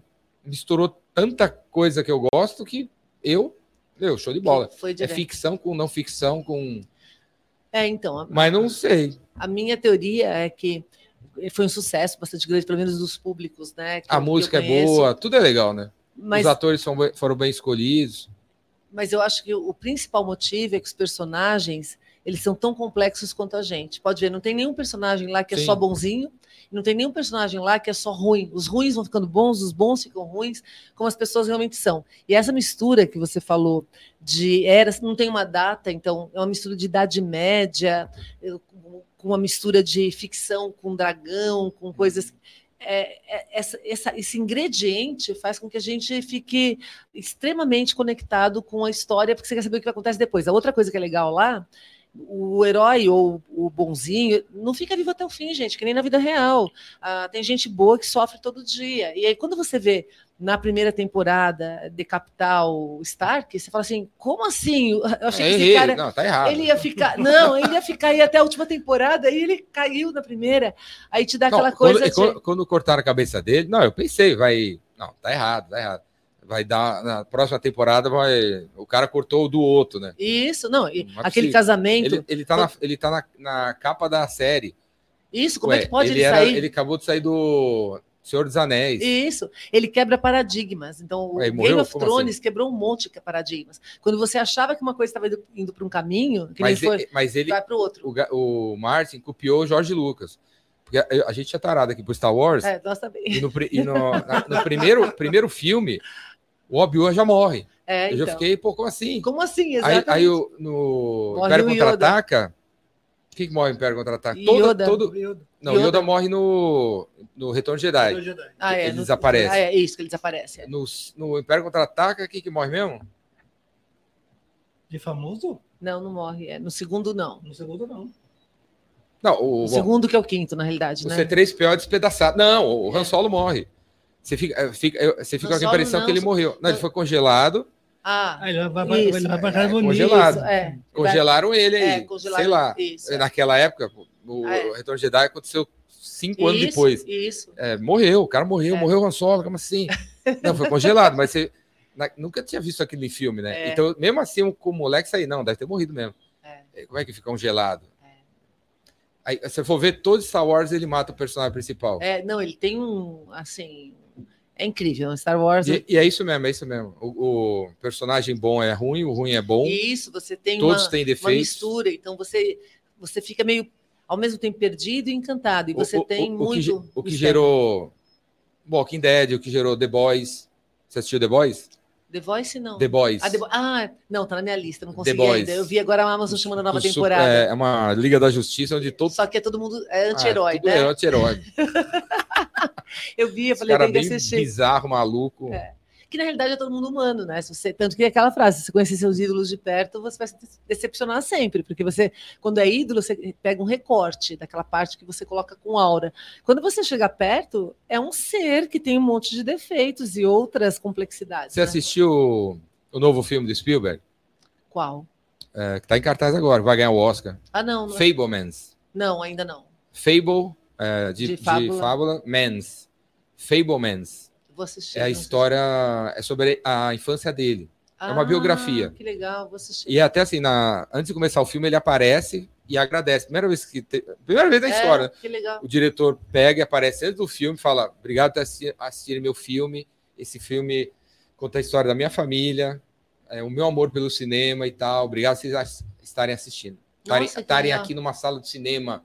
Ele ainda agradece estar na sala de cinema, né? Nossa, que legal. É, porque é onde faz. E aí começa. Ah, eu vou é, The assistir. Fablemans. Eu vou assistir. E aí, eu tô falando isso porque, bom, agora não sei se eu te falo. É, bom, mas. Não, não conta não. Não, não, Não, não, conta. vou contar Não conta não, Não, não conta não. conta, não, não. Não Não, conta não. Não, porque eu te adoro e eu conta vou- eu vou te detestar. Eu detesto quem me faz spoiler. E aí, não, Então. eu, eu aceito spoilers. Tem mais de um ano eu não vi, eu te aceito, tá? Porque a culpa é minha. Mas você acabou de lançar, então ainda não é culpa minha. Tem- tive- É, mas- lembra assim, tem uma cena, tem uma cena, ele faz um filme no final, e aí um. Só lembra disso aí. Tem, tem uma cena no final, ele faz um filme no final, e uma pessoa que aparece no filme briga com ele. Por causa do jeito que ele retratou essa pessoa no filme. E aí, Ah, isso tem a ver com a. Isso aqui que a gente estava falando, de. Eu nem lembro mais quem tá o falando. herói. Do- Da gente conhecer É. o herói. Ah, quando a gente conhece o herói, ele não é aquilo. Isso, ele não é ele não é aquilo. É. Aí essa, aí ele, ele é, ele é diretor. Então ele faz um filme e ele resolve retratar você Pela visão dele. pela visão dele. Isso, E e pra- você não concorda com aquela visão. Não concordo com a visão dele. Isso, exatamente. É essa essa parada aí é super É. legal. Não, isso, Você- e- isso é muito legal, porque quando a gente vê filmes Que é, estrangeiros. é um tapa na cara. Ele Então, acho que ele fez isso. pra bom, mostrar, é real, né? né? É real. Para mostrar para a galera das, das redes sociais Que existe vários que ângulos. estão, não, que estão se posicionando, criando um- uma visão, encolhendo a barriga na hora da foto. É, E, e não é assim na realidade. é. Você e aí ele quis dar uma lição, assim, funciona para dar uma lição nessa galera aí, essa cena. Que o Eu cara. tava vendo um dos É show, se vocês não assistiram, galera, assiste aí. É, eu Vai ganhar o assistir. Oscar o Já, filme. já sou eu para assistir, Ele eu vou ganhou- correndo assistir. Ele ganhou o Globo de Ouro, melhor filme e melhor diretor. Eu tava vendo uma das tendências. Outra coisa, outra coisa, você lembrar desse fala, filme. fala, fala. O, Júlio, o Júlio não viu também. Vocês também. A última cena do filme. Não, a penúltima cena do filme, ele aprende uma lição. Eu vou lembrar. Na Eu última lembrar. cena do filme, ele aplica a lição, meu. Ah, achei que isso- legal, sensacional. É, tipo, Eu vou o assistir. cara acabou de me ensinar Eu vou assistir. e eu pratiquei. Mas quer ver, ó, sabe quando eu vejo que a gente tem uma visão bem enviesada e quando a gente percebe é só quando é com a gente? Que tem a ver com isso aí, a Tem a história da nossa conversa, tá pensamento falando. crítico. Pensamento ele, crítico. ele chega achando que manja, Mas não manja. o cara toma uma lição Isso. E ele traz de volta. e seja, ele absorve. ele traz e mostra, né, que aprendeu a lição. Quando a gente vê filme estrangeiro com brasileiros falando, Eles normalmente pegam alguém falando blá blá blá lá, não é o brasileiro, brasileiro, não é o brasileiro daqui, e você fica incomodado. Só brasileiro fica incomodado. O resto do mundo fica tranquilamente achando que aquilo lá é brasileiro passando. Aí eu fico olhando, né? Quantas suposições na hora de você contar uma história você fez e quantas pessoas que você leu errado, inclusive você leu sob o seu ângulo, né? É um monte. Eu lembro que você assistiu é, Carruagem de Fogo, ganhou um monte de Oscar, etc. Um puta filme que todo mundo ama, não é? E a música, a música, é maravilhosa. Não, assim, é foi assim incrível. Aí é engraçado lembro... você falar isso para mim. não sei onde eu vi. Há, dois dias atrás alguém falou do filme. Do Carruagem de e eu já tinha anotado para ver de novo. Então, eu assisti. Quando os aviões começaram a ter os filmes individuais, né? Porque antes era só aquela telona ali, eu assisti Carruagem de Fogo indo para um congresso na Irlanda. E aí, Reino Unido, né? E eu lembro que quando eu, eu, eu cheguei lá e eu assisti durante o voo, eu falei, nossa, fazia anos que eu não assisti esse filme, achei incrível ver de novo. Eles, os ingleses, odeiam aquele filme. Aí você vai olhar, por que, que eles odeiam? Lógico, né? Porque aí é o cara que. aí você fala assim: a gente, olhando de fora, você não tem essa percepção dos conflitos internos que quando o cara é daquela nação, ele tem. Então, assim, é, são coisas para a gente pensar, né? Não, um super. Se você perguntar assim, que superpoder você, uh, você gostaria de ter, e pode escolher um aí. Eu? Tecnologia. Não, não. Se você me perguntar. Ah, ah, o, dela, sim, sim, o, dela, o dela vai ser pensamento crítico, se eu puder. pensamento crítico. Que superpoder é, você gostaria de ter? Eu gostaria de ter o superpoder de, enquanto eu estou aqui conversando com você, eu poder ver essa cena de novo, de longe, daquela, da, daquela câmera de ali. De fora. É, de gente. fora, da, daquela distância ali, de um ponto mais distante, para ver como eu fui né, e como você foi. É, é. Ver o teu ponto de vista também. E o meu também, de longe. Aí você consegue sentir é, que, outras. Que que eu, é, eu, é outras perspectivas, né? Sim. Outras perspectivas. Nossa, muito legal. O... Você é feliz? Ah, eu acho que eu sou. Eu, você chegou. O que céu é hoje? É o que você gostaria de gostaria ter sido? Ser, eu acho que eu sou mais do que eu queria ser, porque eu lembro que em 2014, eu infartei, 2012, eu infartei. E quando eu infartei. 2012? 2012, eu infartei. E só não morri porque minha mãe infartou em 2010, ela estava comigo. Infartou aonde? A, em casa? Aqui em São Paulo. Eu estava dando um curso. Estava no palco? No, no, meio. Então, eu estava. Mas assim, todo mundo acha que o infarto é aquela coisa que você pega uma pontada no peito e cai duro. Não, esse é o fulminante que algumas pessoas só que têm. O infarto, ele começa com dor no peito, que vai propagando ou para cá ou para os braços, vai endurecendo, você começa a ter enjoo. O que aconteceu? Eu estava com dor de cabeça bem enjoada durante o intervalo do curso, quatro da tarde. Quando fez, foi seis horas que terminou, ele tava, foi me buscar, e aí eu falei, nossa, eu tô com muita dor no peito e tô com dor de cabeça. Ele falou, vamos parar na farmácia comprar um remédio. Aí eu comprei, e quando eu tomei, comecei a vomitar. Aí a gente falou, é os sintomas da minha mãe. E eu fui pro INCOR. E eu estava realmente infartando. Por isso que eu não morri. Muita gente morre de infarto porque acha que é só cansaço você está com enjoo, vai para casa, descansa e você morre dormindo. Então eu fui, resolveu, mas quando eu estava assim, nesse estado, uhum. até acho que você vai morrer, né? Minha mãe tinha morrido dois anos antes. E foi muito engraçado, porque eu não tinha arrependimento. Eu falava assim, nossa, eu já fiz tanta coisa que se, se eu morresse agora, eu deixei as coisas. Porque normalmente um as pessoas têm arrependimento. As pessoas têm arrependimento. E eu trato as pessoas com muito carinho. Eu já fiz coisa errada, mas eu juro que eu nunca fiz nada intencional para prejudicar alguém. Às vezes você faz sem querer, fala alguma coisa que não devia ter falado. E aí, aquela sensação de paz foi, foi muito impactante para mim. E aí, quando terminou, né, que graças a Deus eu não morri, eles me deram, colocaram coisa embaixo da língua. Ah, você já estava ali fazendo uma reza final ali. Já, porque você realmente pensa que vai morrer. um balanço da vida. Cara, então, minha mãe morreu nos meus. Assim, minha mãe estava na minha casa, começou a ter esse enjoo, levei ela para o hospital, ela não voltou, ela morreu, em duas horas ela morreu. E aquilo me marcou muito. Quando eu comecei a ter isso, eu falei assim, gente, vou chegar lá e eu estava passando realmente, dói, dói tudo, cara, você fica com uma pressão no peito. Aí passou, né? Não morri, graças a Deus, estou aqui. Mas aí você fica fazendo aquela reflexão quando você chega perto disso, né? Aí você fala, eu não queria morrer, mas se eu tivesse morrido naquela hora, eu já tinha feito muito mais do que esperava. Lógico, dez anos depois já fiz muito mais coisas também, mais livros, mais coisas do que na, naquela data. Então eu me considero uma pessoa feliz, com problemas. Aí também a gente pode falar, né? O que é ser feliz, né? Porque todo mundo acha que é estar alegre o tempo todo quer não ter problema. Gente, é, isso é uma bobagem. Feliz é escolher o seu problema. Então, porque você fala assim, ah, eu vou ser feliz quando tiver filho. Filho é difícil, filho traz problema. Ah, não, vou ser feliz quando me formar em engenharia. Sim, depois você vai ter que trabalhar com os problemas da engenharia. Ah, eu vou ser feliz quando eu for influenciador. Quando for influenciador, você tem que atender um monte de gente, você tem que ter uma disciplina. Quando você tiver colocar... 10 milhões na conta. Isso, você vai você tem 10 milhões na conta, todo mundo que eu conheço que tem muito dinheiro é preocupado em não perder o dinheiro. Sim, eu, conheço, eu conheço gente que tem 10 milhões na conta, aí o cara fica lá olhando, aí, nossa, caiu para 9 milhões 999 mil 988, tô pobre. Isso, e a pessoa fica desesperada. Fica desesperada. Então, a felicidade, isso que você falou é muito importante. Tem estudos que comprovam isso, que ela é muito mais um fator de comparação de onde você está para onde você vai, do que na realidade o que você realmente tem. Então, um exemplo que a gente dá é assim: se você é, tem um carro X, mora num bairro X, o seu carro é melhor do que todo mundo em volta de você, e a sua casa é melhor que todo mundo, você é feliz. Se você mora no bairro com o mesmo carro, com a mesma casa, e todo mundo tem melhor que você, você começa a ficar infeliz por comparação. Então, na realidade, a felicidade é de onde eu estou indo para onde eu estou indo e para a percepção que você tem. Então, um exemplo, né? Porque a gente fala não se compare, eu não me comparo. Eu vejo o que, que eu posso melhorar de ontem para hoje. Se você se comparar, cara, você vai ser infeliz o resto da vida. Sempre tem alguém melhor que você, sempre Sim. tem alguém que tem mais que você, sempre tem alguém mais inteligente, mais bonito. Então, Felicidade para mim é sustentabilidade. É você estar tá bem, que nem eu não estava sustentável, eu achava que estava feliz, eu estava quase morrendo. Então, é você ter saúde, é você ter equilíbrio mental, você se sentir bem ao longo da, da sua vida, você poder ter a parte financeira para ter as experiências que você quer, as viagens, ou seja lá o que você gosta de fazer. Então, e isso junto com os problemas que você está afim de resolver. Então, escolher os problemas que você está afim de resolver, o que, que você está afim de enfrentar, ver o que está por detrás. Eu não sei se é porque eu gosto muito de pensar. Eu lembro quando eu era mais jovem, eu, eh, eu li uma frase que me marcou muito, que era assim: antes de você querer algo, veja a felicidade de quem tem aquilo. E aí se fala, não, é, é muito legal a vida daquela pessoa. Pensa um pouquinho sobre o que tem por detrás. Ela tem problemas para enfrentar. Ninguém, tudo é difícil, nada é fácil. Tudo tem a sua dificuldade na realidade, né? Então, para viver, você está enfrentando algum problema e eu acho que eu enfrento os problemas que eu gosto de enfrentar.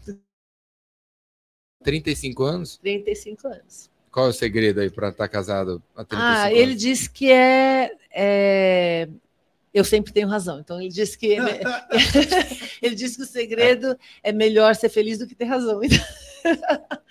Você perguntar para ele. E para mim, eu acho que o segredo é casar com a pessoa que realmente te entende, é parceiro, te apoia naquilo que você faz, aguenta seus dias ruins, né? Eu acho que isso faz todo meu melhor amigo antes de qualquer outra coisa. Nessa vida até agora, quem foram seus incentivadores?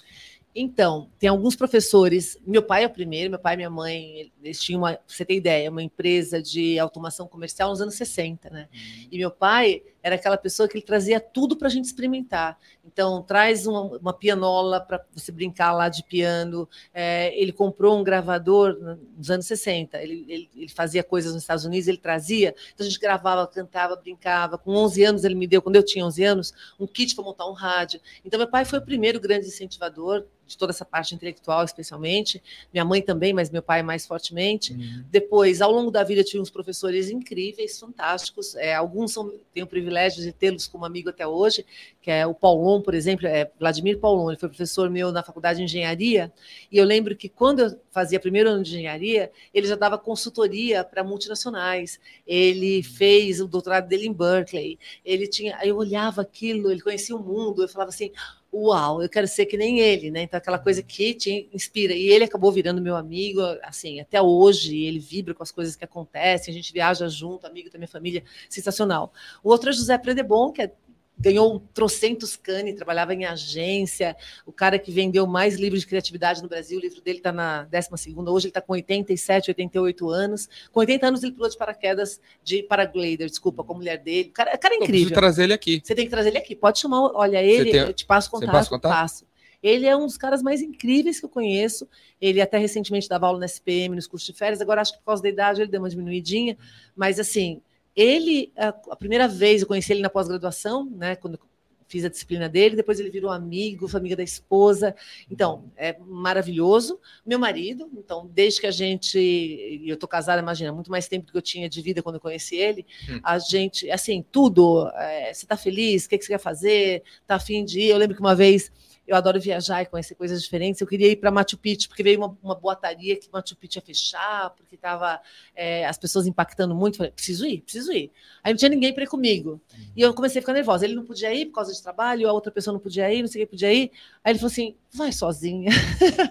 eu falei assim: eu vou. É isso aí. E aí eu fui. Então ele tem muito isso de incentivar aquilo que você quer. Vai, vai ser feliz, faz o que você quer, e quando você voltar, a gente vê onde que você foi parar. Então isso, isso é bastante importante. Isso, isso, isso é animal, viu? Uma Eu queria que fazer um deixa- parênteses aqui. Não, porque o, o, o país é machista, totalmente machista. Então, você que é homem, você tem que incentivar a, a tua namorada, sua mulher, sua mãe, sua tia, as mulheres ao teu redor, a sua filha, tem que incentivar. Assim, você sabe que sua, a sua filha, sei lá, sua mulher, sua mãe gosta, gosta de um restaurante japonês. Você tem que virar para ela e falar: Meu, tia, mãe, você não vai no restaurante japonês há 12 ah, dias. Eu sei que você gosta de restaurante japonês. Vai no restaurante japonês. Isso. Pode ir, vai, vai, vai. Eu- Isso. ó, vou ligar aqui e marcar para você. Isso, isso mesmo. Vai, vai. Brigue com a pessoa. Isso. Vai, vai, vai, vai, vai. Isso. Porque ela não vai ter. O mundo é machi- ah, o país é machista. A mulher, as mulheres não vão falar. Ela não vai falar. Não vai virar para você e falar: Nossa, estou com vontade de um restaurante japonês. Ela não vai falar. Se Porque você não na cabeça tem- é isso mesmo. Ela tem outras coisas na cabeça. É, ela, se- ela se ela acha, cobra. ela se cobra, quer fazer outras coisas. Você, homem, que tem mulher de volta, você- se você sabe o que ela gosta, você tem que falar: Não, vai no restaurante japonês. Você gosta das suas amigas, você não sai com as suas amigas há mó tempo. Vai. Eu não vou ficar achando que você vai fazer alguma coisa errada. Vai. Pode sair, pode sair. Vai, vai. E se ah, mas eu não tenho roupa. Pega o carro, vai com- com- comprar a roupa dela, que você sabe que você gosta, ou pega ela e compra a roupa e volta e incentiva. Tem que falar, Isso, tem que Tem que deixar falar. claro, é. tem que deixar claro. Não adianta ficar, É. virar para mim e falar, não, eu, eu incentivo a minha mulher, eu, eu apoio a minha mulher e tal. E, e- e no silêncio, tem que falar. E Isso- acho isso. Não, aí show é de bola. Isso aí é- Não, e se você pensar. Pode ir sozinha para ele- Machu Picchu? Não, não, não só pode, falou, pelo amor de Deus, vai. Vai, é, pelo amor de Deus, vai. Faz o que você te faz bem, aí você volta e tá tudo bem. Então você deixa o outro crescer, né? E isso faz toda a diferença. E aí é até legal a gente falar, não sei se, se as pessoas aqui conhecem, vou deixar uma dica, que era o, o poema preferido do meu pai.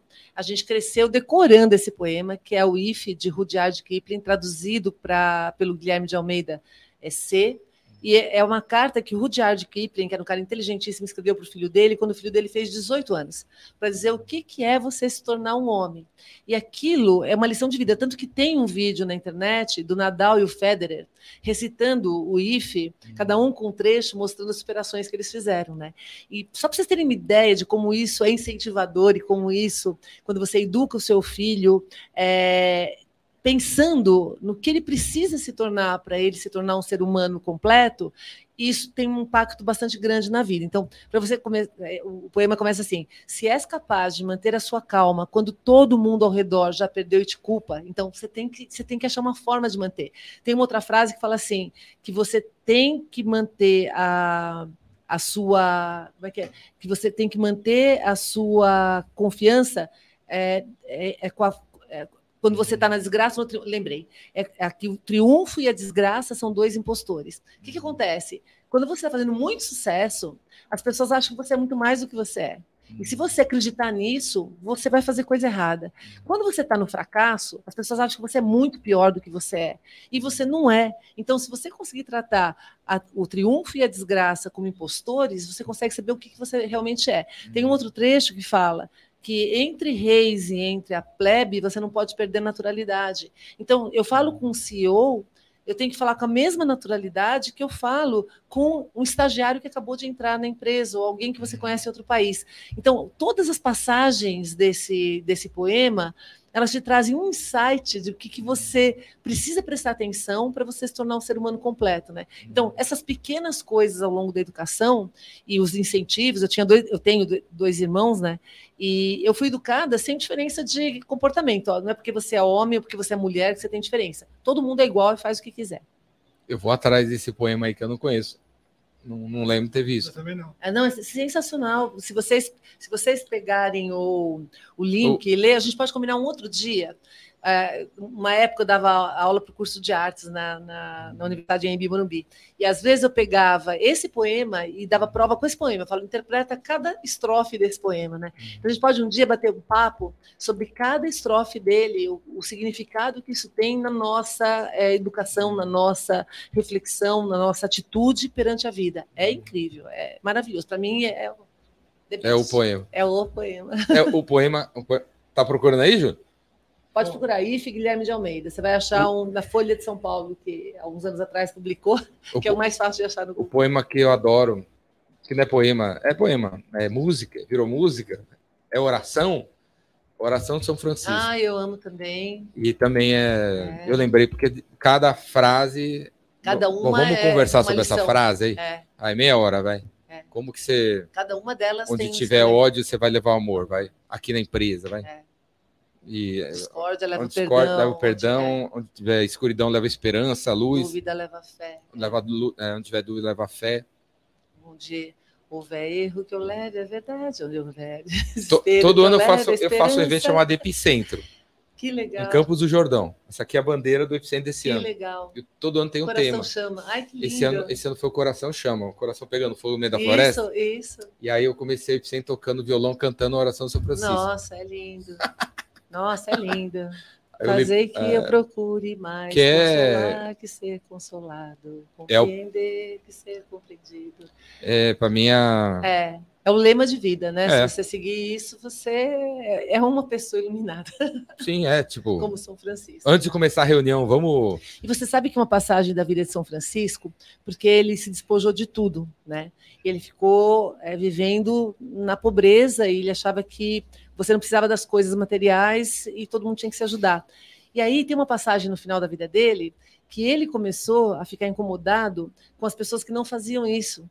E aí ele chegou à conclusão que aquilo era uma falta de humildade dele e que ele tinha que aceitar os que não queriam fazer isso. Cara, fala sério, se tem um santo mais iluminado, os meus favoritos, né, que é São Francisco e Santo Agostinho. Santo Agostinho também era o filósofo da igreja e nossa, tem frases sensacionais dele, né?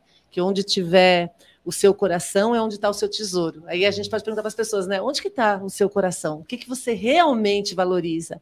Esse é seu tesouro, não é aquilo que você fala, é aquilo que você né, coloca toda. É, quando eu estava ah, pensando nesse tema, que também me ocorreu que quando a gente nasce dentro da barriga, o primeiro órgão que se forma é o coração.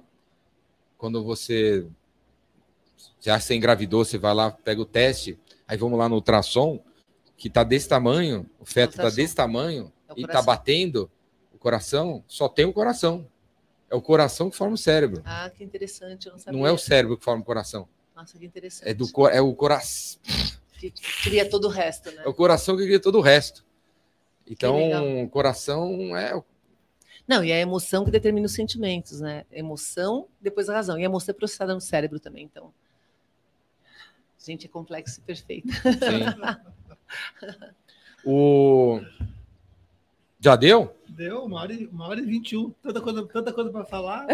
Mar, você, quer falar alguma coisa que, eu não pergun- que a gente não falou? Ah, eu acho que foi tão gostoso. Tudo que saiu, saiu natural. Uma, Falamos de uma coisas. hora e vinte passou já. Não é? A gente não rápido. percebe, né? Muito rápido. E é um papo mesmo, né? Porque quando eu perguntei qual vai ser o tema, né? Que normalmente tem um tema definido, a tecnologia. É raro a gente falar de, dos poemas, das coisas da vida. É, eu queria que fosse É, uma, nossa, um foi- ficasse uma gravação de alguma coisa que você não falou em outro lugar. É, não, é muito não- raro, eu não me lembro, porque mesmo quando as pessoas querem saber um pouquinho da minha vida, é muito mais de como que minha carreira chegou lá onde ela chegou, né? O que, que eu estou fazendo, como que eu.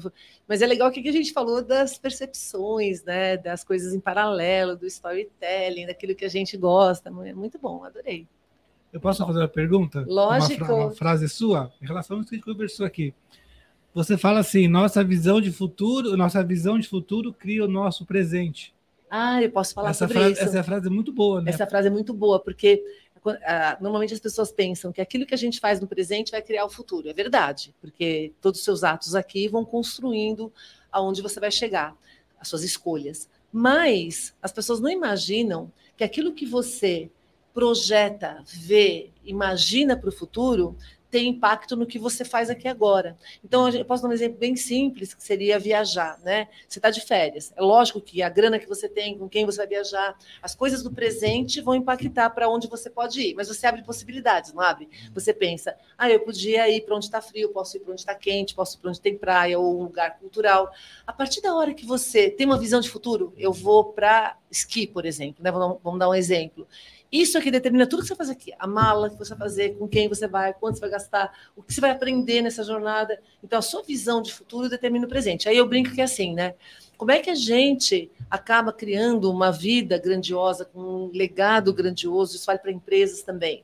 Seja ousado para imaginar um futuro grandioso, um futuro bom, o um futuro que você quer. Quando você direciona, por exemplo, se você quer ser uma pessoa que vai alcançar um patamar X, você vai fazer tudo para conseguir aquele patamar. Se quer um patamar maior, se você imaginar, se você ousar pensar um pouquinho além, talvez você crie um caminho que te leve naquele além. Por isso que muitas vezes a gente fala, é, imagina aquilo que você realmente quer, que vai te fazer feliz, uhum. que você acaba enxergando os caminhos para chegar lá. Então, o futuro cria o presente, da mesma forma que o presente cria o futuro, né? Então, esse exercício. Falando nisso, o,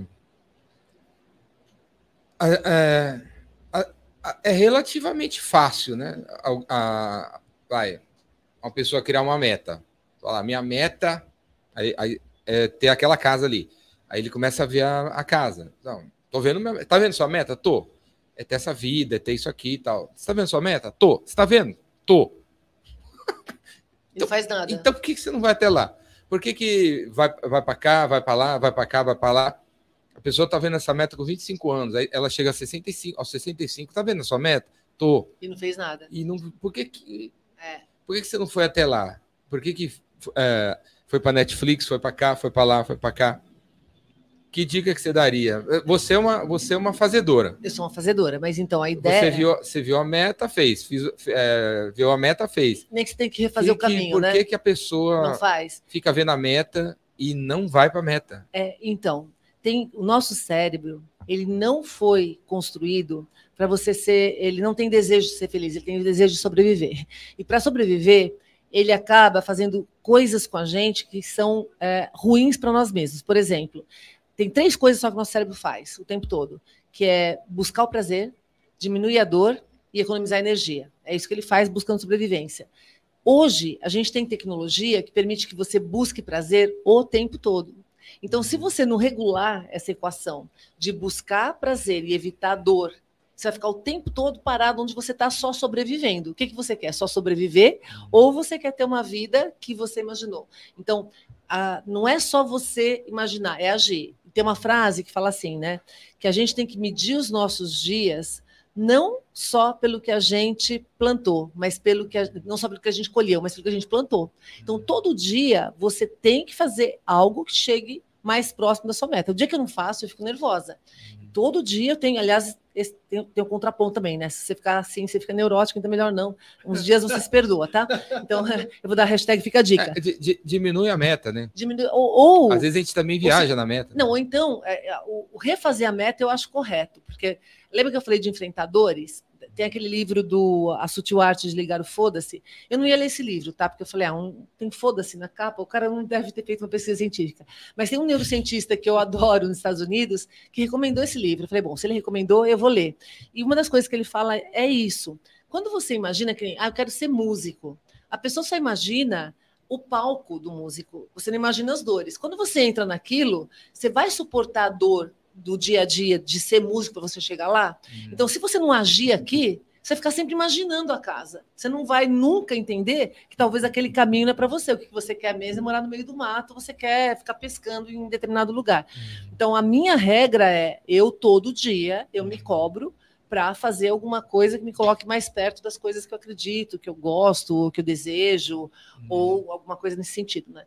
Mas se você não fizer nada, não adianta ficar só também com visão de futuro, né? Então, lembrando, ó, o presente cria o futuro, e Sim. o futuro cria o presente. Mas Sim. o presente tem que andar para você criar o futuro, né? Não dá para ficar parado ali. Sim. Show de bola, galera!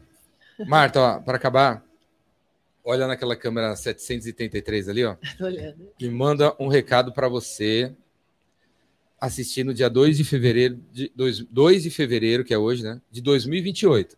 Daqui a, 28. daqui a cinco anos, eu vou, eu vou colocar no CRM esse vídeo, no meu CRM, e vou mandar um vídeo, esse, Esse esse, vídeo trecho para você. Eu vou até gravar aqui também, em paralelo, mas eu vou Tá mandar bom, dali. Legal. Então é assim, é tipo, Marta, hoje é dia 2 de fevereiro de 2028. Eu espero que você tenha feito não sei o Tá quê. bom, Pá, então pá, pá, pá, ok, pá, pá. Peraí, peraí, peraí, peraí. Vai lá. Marta, hoje é dia 2 de fevereiro de 2028. Eu espero que você tenha cuidado da sua saúde para estar viva nesse dia, ok? Que você tenha feito ginástica, comido direitinho, estudado do que você queria para estar aqui no dia 2 de fevereiro de 2028. Hashtag tamo junto. Hashtag tamo junto. É isso aí, Marta.